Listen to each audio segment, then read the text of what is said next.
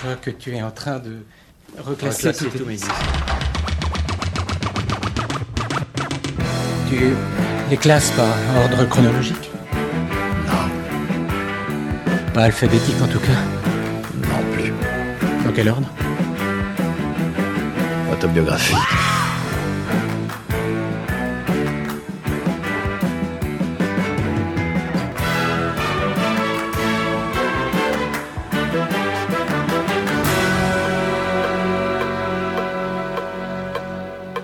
Auditrices, auditeurs, bonsoir. Maxime Echen, votre reporter digger pour vous servir. Vous écoutez J'irai diguer chez vous, l'émission où les vinyles et les souvenirs sont chinés au domicile de leurs détentrices et de leurs détenteurs. Une émission en balado-diffusion sur différentes plateformes Ocha, Deezer, Spotify, Apple Podcast, Mixcloud ou encore Podcast Addict. Mon hôte du jour est un activiste languedocien du micro-sillon. Son nom, DJ Pirouli. Depuis 2016, il est l'investigateur des vinyl markets dans la région, des conventions dans des bars jeunes et branchés ou des festivals, des rencontres où vieux routards archéologues du vinyle et chineurs en herbe se refilent de bons tuyaux. Mais ceci n'est qu'une facette de sa biographie de mélomane qui est longue comme le bras. Il fut entre autres batteur d'un groupe psycho-garage gardois à la fin des années 80, rédac-chef d'un fanzine indie rock, manager dans les années 90 d'un groupe noisy grunge sudiste, animateur radio, pigiste pour des revues musicales, ou comme son blaze l'indique, passeur de disques. À côté de cela, il fut aussi auteur de guides touristiques sur la péninsule ibérique avant de devenir consultant pour des labels de tourisme et des chaînes hôtelières. Une activité professionnelle qui, combinée à sa passion des disques, font de lui un baroudeur, digger, hors pair. De ce pas, vous allez entendre la première partie d'un reportage sur ma virée chez lui. La suite et fin vous sera diffusée bien entendu sous peu. Bonne écoute à toutes et à tous. Ça va faire un quart d'heure que tu m'as ouvert euh, tes portes. Euh, chez toi, à Montpellier, Boutonné, qui est un peu euh, un lieu provisoire où tu vis pas vraiment, mais Mm. où il y a quand même une partie de tes disques. Oui, une, une sélection un peu de, de choses que, que, j'ai, que je passe en DJ, des choses que j'ai à vendre, des choses que j'ai achetées dernièrement, euh, quelques pièces essentielles. euh, Il y a une- un petit digeste de la collection. Quoi. Avant d'en savoir euh, un, peu plus euh, sur ce que tu aimes et sur ton histoire personnelle, euh, quand même, tu, on va, on va en, en discuter. Tu as eu pas mal d'activités liées à la musique. Ce que je te propose, c'est de balancer un, un premier track. On a déjà posé le. C'est un 45 tours sur euh, la platine. Oui. Et, et qu'est-ce que c'est ce, ce Alors, disque? c'est un groupe que j'ai vu dernièrement au- à l'Up and Down à, à Montpellier, qui était programmé par euh, les collègues là, du Subsonic, euh, Twisty Cats, un duo. que J'étais vraiment euh, très impressionné par ce groupe de Géorgie, euh, États-Unis, très influencé par, euh, par les bonnes choses, quoi, euh, Suicide, euh, Iggy Pop. Ils m'ont ils m'ont vraiment bluffé. euh, et, et du coup, j'ai acheté leur 47 tours, ils m'ont dédicacé.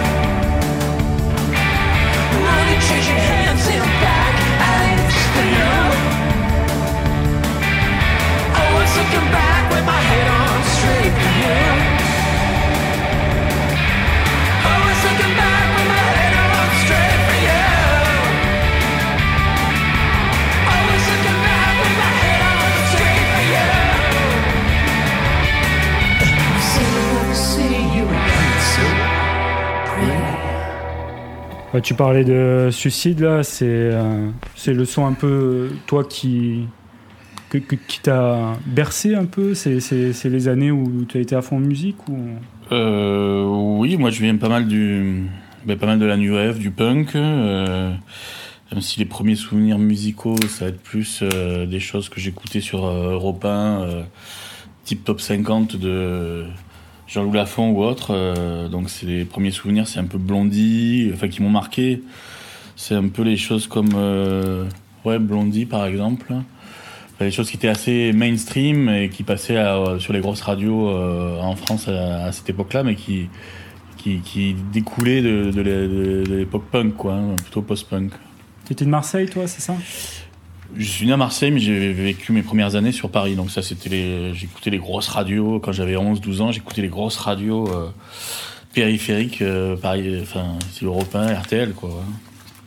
Et tu commençais déjà à, avoir tes propres disques vinyles ou c'était euh, Non, non, moi, c'est venu un peu plus tard. J'ai commencé avec, euh, bah, avec des cassettes. Hein.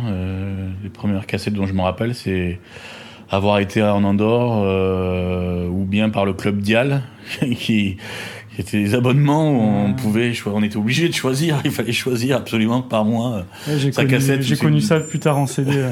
ces doubles cassettes. on se faisait avoir un peu, hein. ça forçait à l'achat. Ouais, ça et- forçait à l'achat et dans le catalogue, il n'y avait pas toujours des, des trucs qui nous plaisaient, mais euh, avec le recul, c'était quand même pas mal pour, euh, pour découvrir.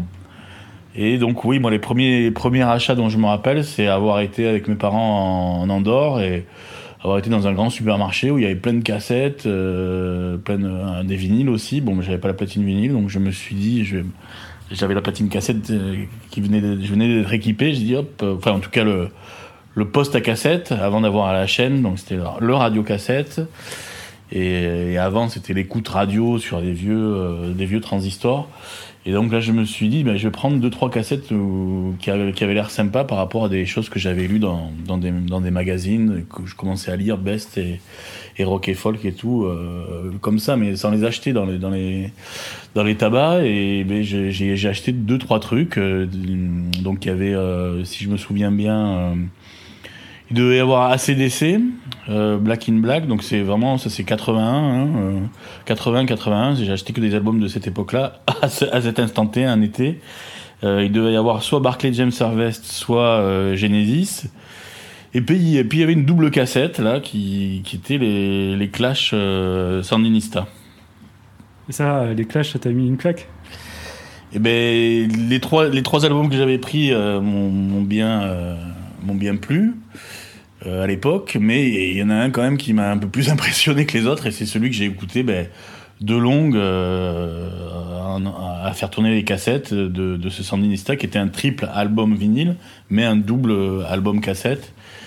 Et euh, quelque part, oui, c'est la base de, la musique que j'écoute encore aujourd'hui. C'est-à-dire, c'est un album tellement varié, il y avait tellement de- d'amplitude musicale que ça Les hybridations, il y, a- il y a plein de.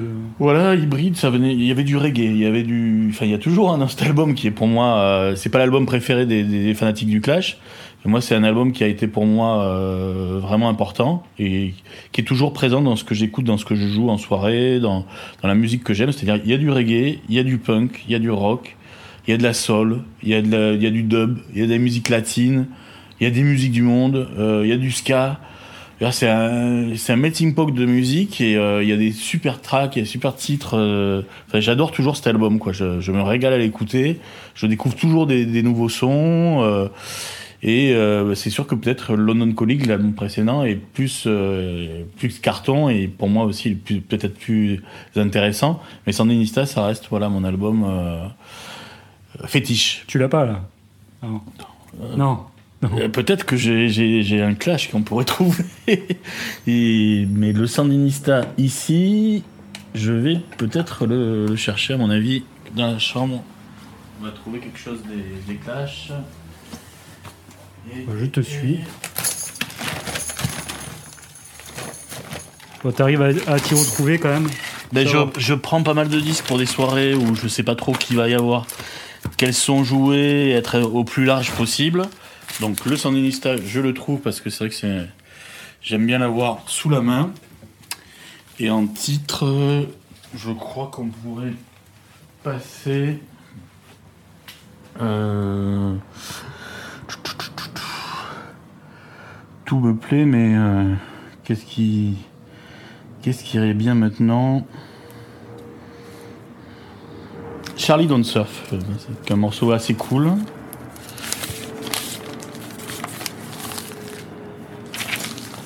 Bah, je remets la platine en, en 33. hein. Bah oui. Oui. Alors, on va essayer de le caler.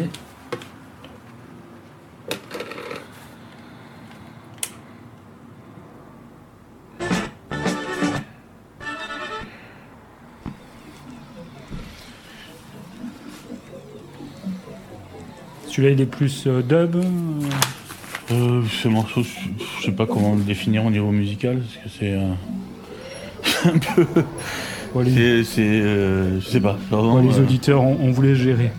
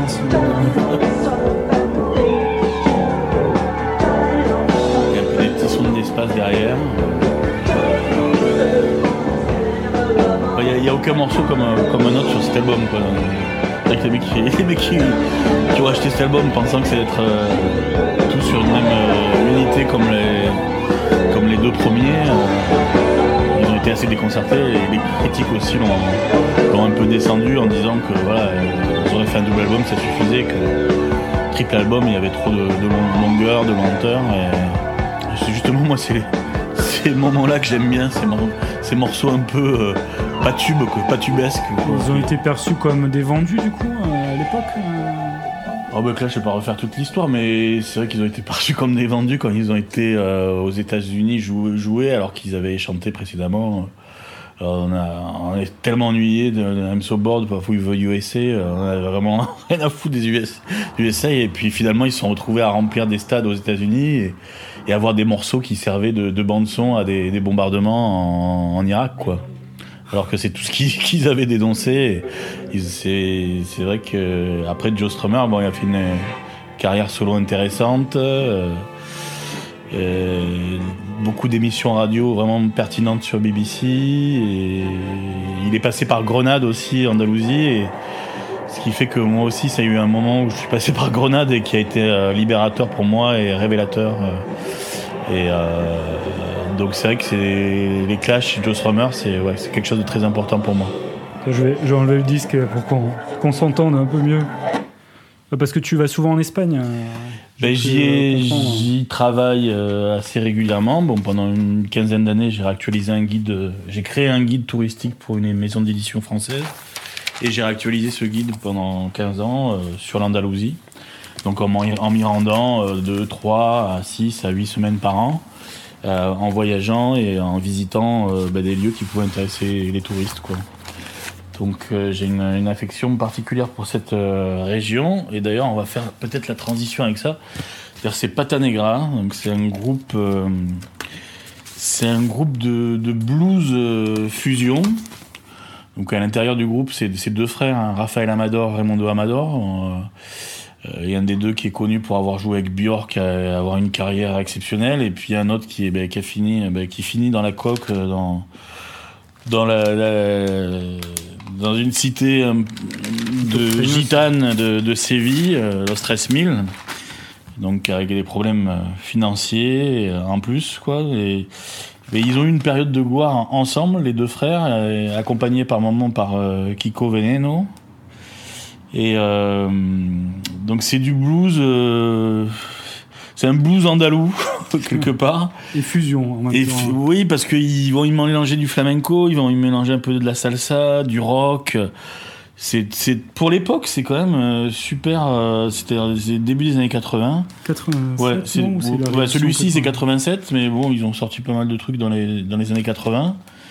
Alors là, j'ai pas de titre en particulier, mais Blues de la Frontera, c'est c'est quand même parlant, sachant que toutes ces zones, c'était des zones qui ont été reconquises aux morts.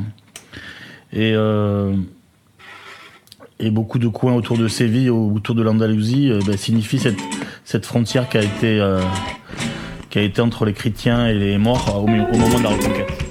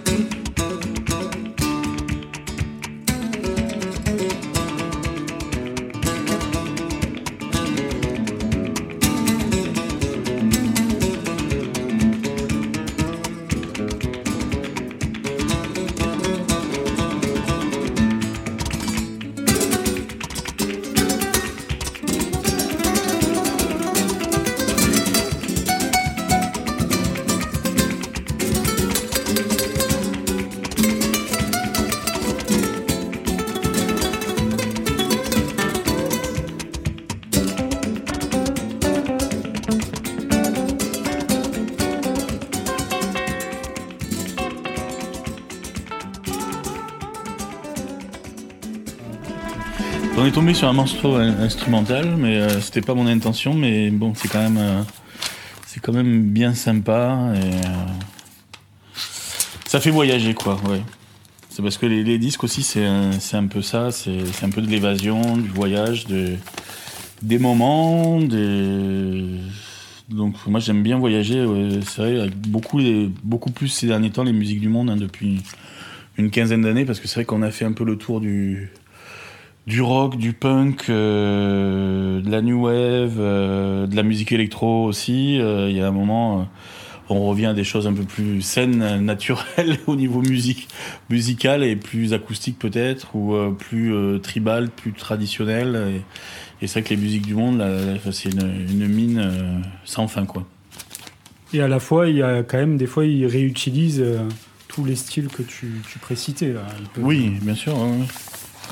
Tu dois bien aimer quand même quand, je sais pas, un groupe marocain fait de la new wave. euh, Ah oui, oui, là, ça, me, ça me parle. hein. ça, Ouais, oui. ça, ça- ça te plaît, quoi. Oui, oui, c'est clair. T'en tiens un autre entre les mains, là Alors, on va rester en Espagne, parce qu'il était juste à côté. Alors ça, c'est un album culte euh, du punk et du gothique espagnol, ça s'appelle Paralysis Permanente. Bon, c'est assez tragique, puisque le chanteur, euh, au sortir d'un concert, ah bon, il s'est tué en bagnole. Et du coup, bah, ce groupe, euh, qui a sorti juste deux albums et une compile de, de B-side et de d'inédits, ben, en Espagne, c'est euh, voilà, un truc in- incroyable quoi. Les, les jeunes d'aujourd'hui de, de 18-20 ans écoutent ça. euh. alors c'est un groupe vraiment pareil, hein, c'est tout début années 80 qui a marqué son vraiment son époque et, c'est l'époque aussi de d'après fascisme, hein, de la movida madrilène. Euh, tout est bon, enfin pour moi tout, est super bon. Donc euh, je pense qu'on va passer un morceau un peu plus speed, enfin le plus, plus extrême, parce que sachant que sa compagne de l'époque là, refait un projet, elle tourne euh, ces derniers temps, ces dernières années, en rejouant un peu, bon, c'est rejoué, Paralysis Permanente, on peut pas vraiment le, jouer, le rejouer pourquoi pas, et, et c'est vrai que ce morceau elle le fait pas, pas mal du tout, donc c'est Tengo un pasajero, donc j'ai j'ai, euh, euh, passager euh, en moi, mais bon, c'est un peu le, le diable ou une maladie ou, c'est pré-sida peut-être, je sais pas. Donc on va essayer de le retrouver. C'est en avant-dernier de la phase. C'est sur le label 13 Cypresses qui à l'époque. donc j'ai découvert ce label grâce à des anciens. Enfin, grâce à des animateurs de l'écho des Garrigues. Où tu vois- où t'as où t'as- t'as Oui, œuvré, quoi. Où j'ai œuvré, mais qui, moi, à l'époque, j'avais, j'étais ado, j'écoutais euh, leurs émissions et ils passaient tous ces groupes espagnols. Et c'était un vrai plaisir.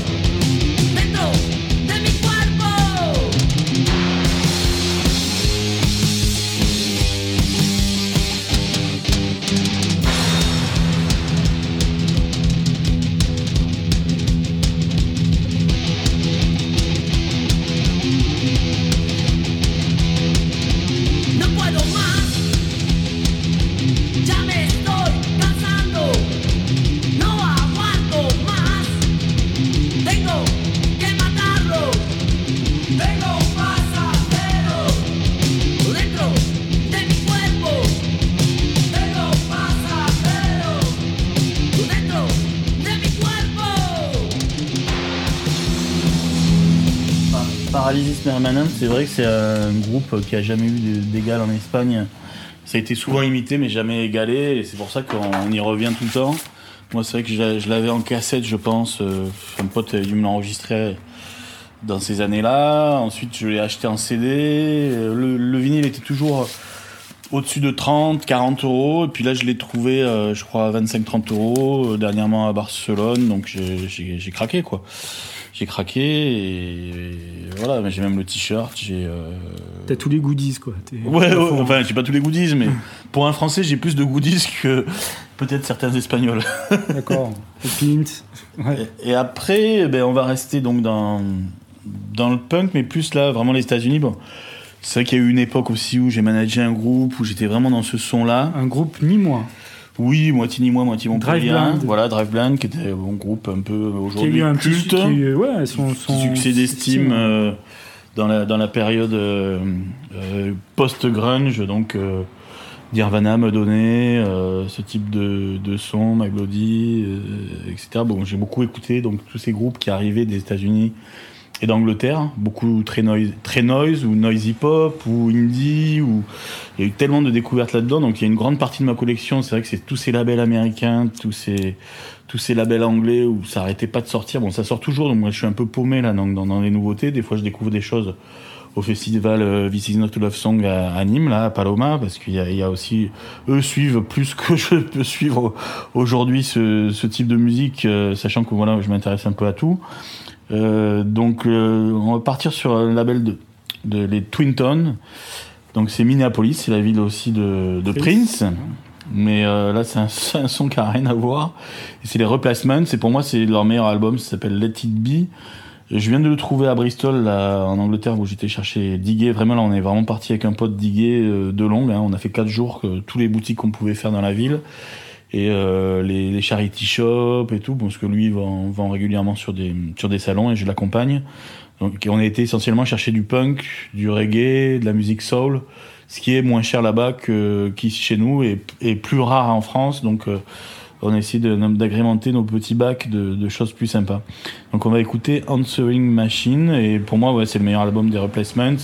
Et cette époque-là aussi, c'est Husker c'est euh, euh, Minor Fight, c'est Dead Kennedys, euh, c'est X, c'est Los Angeles. Et puis parallèlement, il y a aussi toute une scène plus euh, néo-psychédélique comme Dream Syndicate que j'ai- que j'aime, que j'adore. Euh, plein de musiciens comme Bruce Joyner, comme euh, comme les Silos et tout. Bon, J'espère que vous notez tout ça, les auditeurs. hein. Là, euh, il y a du savoir encyclopédique. On essaye, on essaye. On se maintient mais avec Google un peu.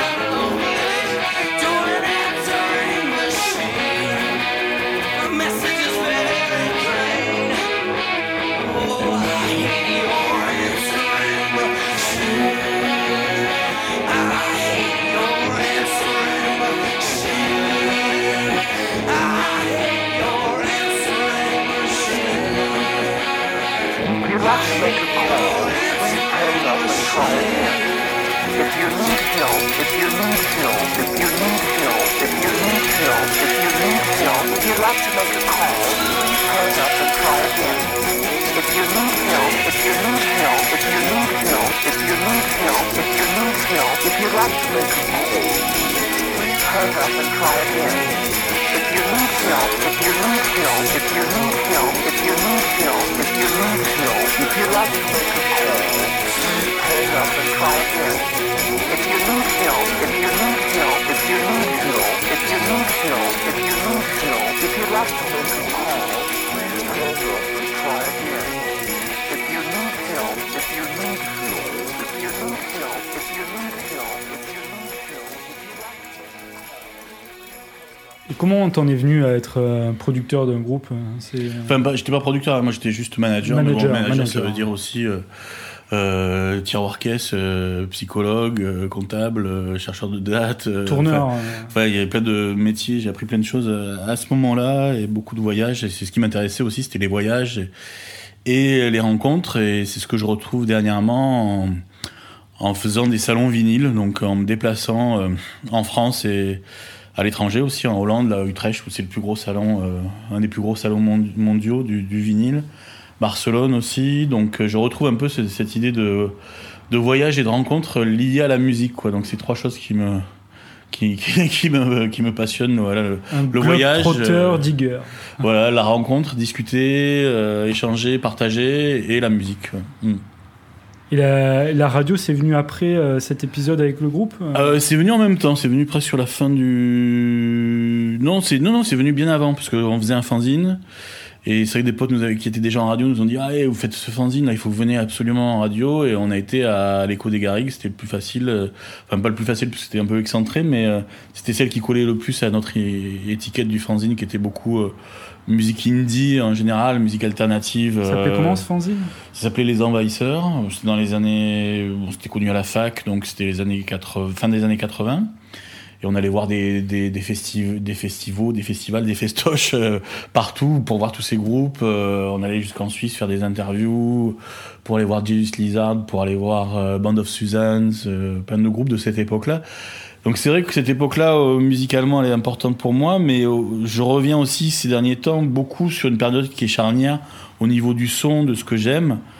Euh, du cœur de ce que j'aime, c'est quand même euh, de 74, 75, euh, le début des, des choses un peu punk, un peu un peu électro aussi avec Kraftwerk, Suicide euh, et euh, les trucs du ça part de là jusqu'à euh, 83. J'adore cette période-là. Les productions, les sons, les groupes, l'image, parce que c'est des groupes qui avaient non seulement des bonnes chansons, des bons looks, des bonnes attitudes, des, des bons, des bons textes, et je retrouve pas trop ça dans, dans la musique euh, d'aujourd'hui. Alors je pensais jamais faire être euh, faire le vieux con comme ça, quoi, mais euh, ça m'arrive d'écouter quand même plein de groupes actuels comme euh, comme euh, on, avait les- commencé, on a commencé avec un groupe d'aujourd'hui quand même. oui, oui, oui, mais bon, qui se réfère beaucoup à des choses an- anciennes, puis ça sonne vachement, ça, sonne- ça sonnait vachement Giant Sand, là, les Twisty Cats.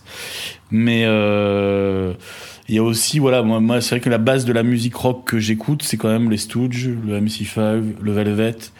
Euh, voilà, je reviens souvent à ça, David Bowie. Euh, donc il y a vraiment, euh, c'est vraiment quand je pars dans les musiques euh, plus du monde où je, alors c'est vrai que là je suis pas parti pour en passer beaucoup aujourd'hui, c'est pas trop l'humeur, mais on va essayer quand même d'en trouver. Mais je continue quand même sur le, les classiques de des États-Unis de ces périodes-là et un groupe qui est qui est moins connu mais qui, pour moi est qui a été très très influent et qui reste une grosse une grosse euh, grosse valeur sûre et que j'ai jamais vu bien sûr sur scène parce qu'ils sont bah, ils sont venus assez peu en en Europe. C'est les Wipers bon, qui, ont, qui ont été précurseurs aussi du mouvement grunge quelque part, euh, puisqu'ils avaient commencé eux, bien avant, euh, c'est-à-dire euh, dès l'époque euh, dès l'époque punk, à avoir des guitares euh, bien saturées.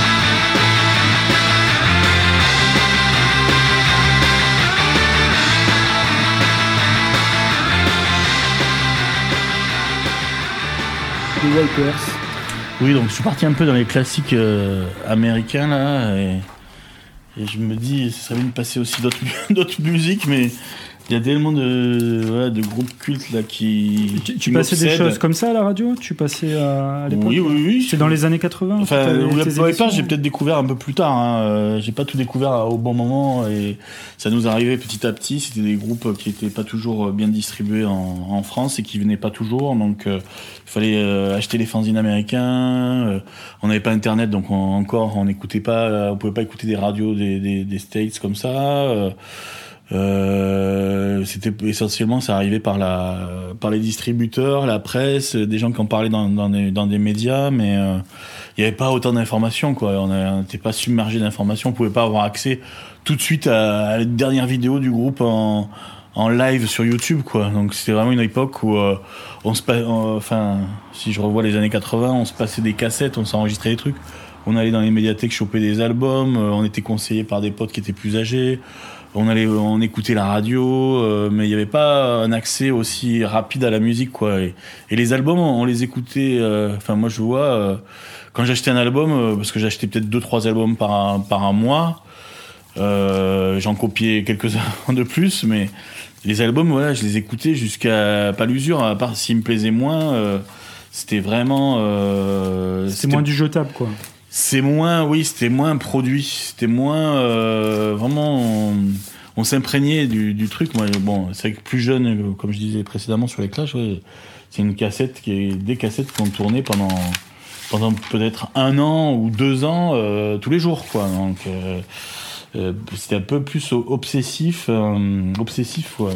Donc on- je continue un peu dans, dans cette lignée-là, bah, bien sûr le groupe culte euh, qui est le Gun Club, quoi. Donc c'est vrai qu'aujourd'hui, moi je, suis toujours dans le vieux con, euh, je vois pas des groupes équivalents comme les Lords of the New Church, comme les Cramps, euh, comme euh, comme Bauhaus ou comme comme le Gun Club, quoi. Des groupes avec des autant de personnalités, autant de autant de matière, quoi, autant de richesse. Il y a des groupes qui sortent, mais il y a voilà sur l'album il y a trois quatre morceaux qui plaisent.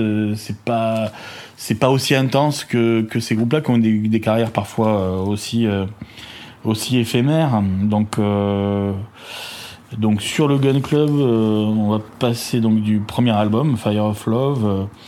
ben justement, un morceau plutôt donc euh, héritier du donc, on va pas passer un Fire of Love, on va passer She's Like Heroin to Me. Euh, dédicace, hein, c'est un peu les morceaux Love, quoi. elle, est, elle est de l'héroïne pour moi. C'est un, peu obsessionnel là aussi. Sans être euh, vraiment là-dedans, parce que moi, ça m'a jamais intéressé l'aspect drogue autour de la musique. Ça, ça a fait que, bon, ça, dans la musique psychédélique, ça, ça a fait de la création, mais dans dans d'autres, ça a fait plus de, de dégâts qu'il n'en fallait peut-être. Bon, après, le reggae, c'est sûr qu'il Surtout faut... en concert live. Euh, alors, voyons voir, parce que là, on peut pas caler trop. Donc ça serait le quatrième morceau.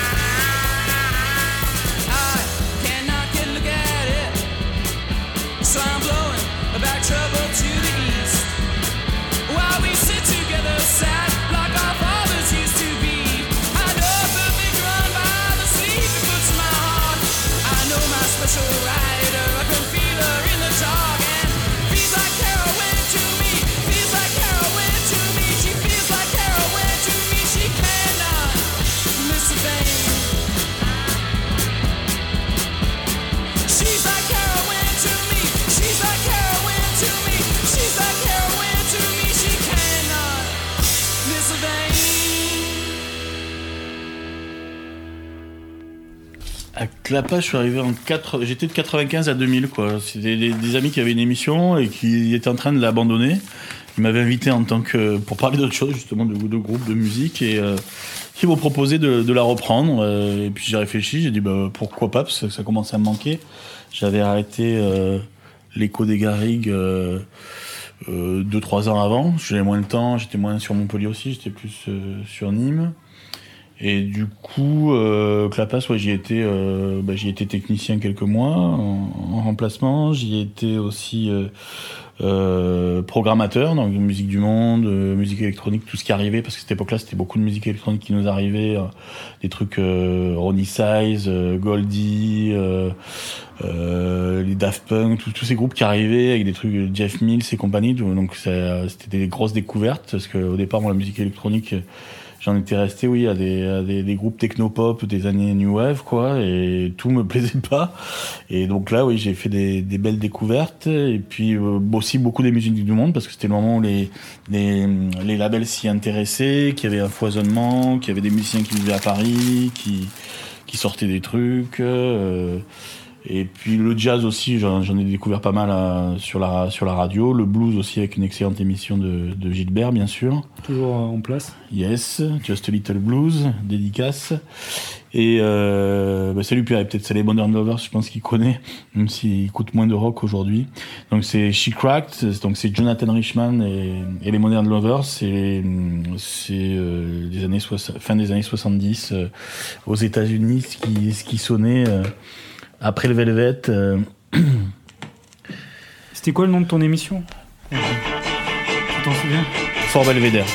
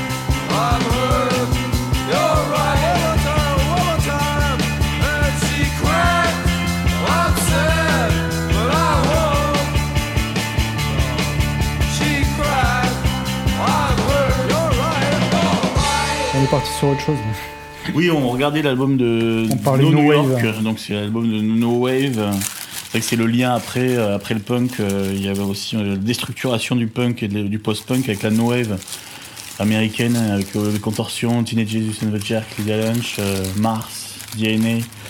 Tout ça produit par, par John Cale. Dans DNA, il y avait Arthur Lindsay. C'est vrai que ce disque-là, j'ai mis du temps à le trouver. je l'ai cherché pendant 25 ans. Il n'y avait pas encore Discogs, il n'y avait pas encore tout ça. Et là, les Russes l'ont réédité. euh, Illégalement. dans, euh, je sais pas s'ils ont versé les droits, c'est clair. Dans les années, euh, dans les, il y a une dizaine d'années, quoi. 2005. ouais. Ouais. Alors, on va partir un peu plus dans le temps avec les groupes euh, psychédéliques ben, essentiellement américains parce que moi je suis vraiment pas Stones, Beatles. C'est vraiment pas ma, ma tasse de thé. Mais euh, bon, je découvre petit à petit les morceaux des Stones et des Beatles qui me plaisent. Mais moi j'étais j'étais plus snob, alors je faisais j'écoutais Love ou euh, j'allais chercher des trucs euh, comme les Seeds ou ou euh, les Electric Prunes, ça, me parlait beaucoup plus. C'était beaucoup plus psyché. Pas beaucoup plus parce que c'est vrai que l'album Beatles euh, Revolver, j'ai découvert dernièrement, tardivement, mais c'est quand même assez exceptionnel. Sergeant Pepper aussi, non Tu l'as un peu Je sais même, pas écouté encore trop celui-là. Ouais, Il y a bon. des belles euh, incursions psychédéliques. je- Euh, on va écouter euh, My Little Red Book, mon petit livre rouge. C'est un peu un clin d'œil euh, au moment où je, je suis parti en Chine euh, quelques fois, Dans le cadre du boulot? Dans un cadre euh, affectif.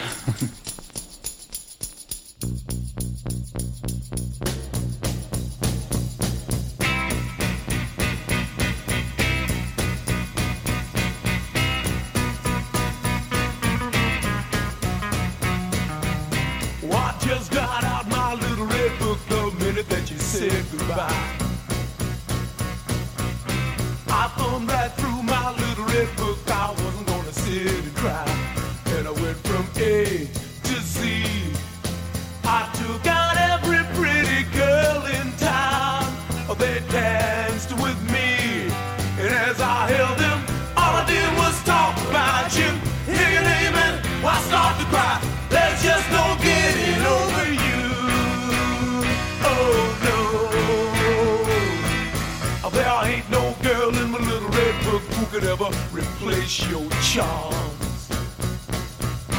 And each girl in my little red book knows you're the one I'm thinking of. Oh, won't you please come back? Without your precious love, I can't go on. Where can love be? I need you so much.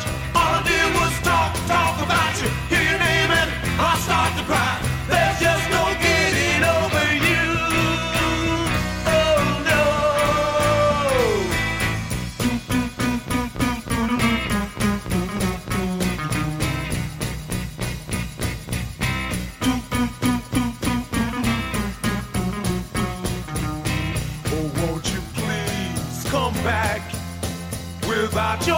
precious love, I can't go on. It's haunting me. I need you so much.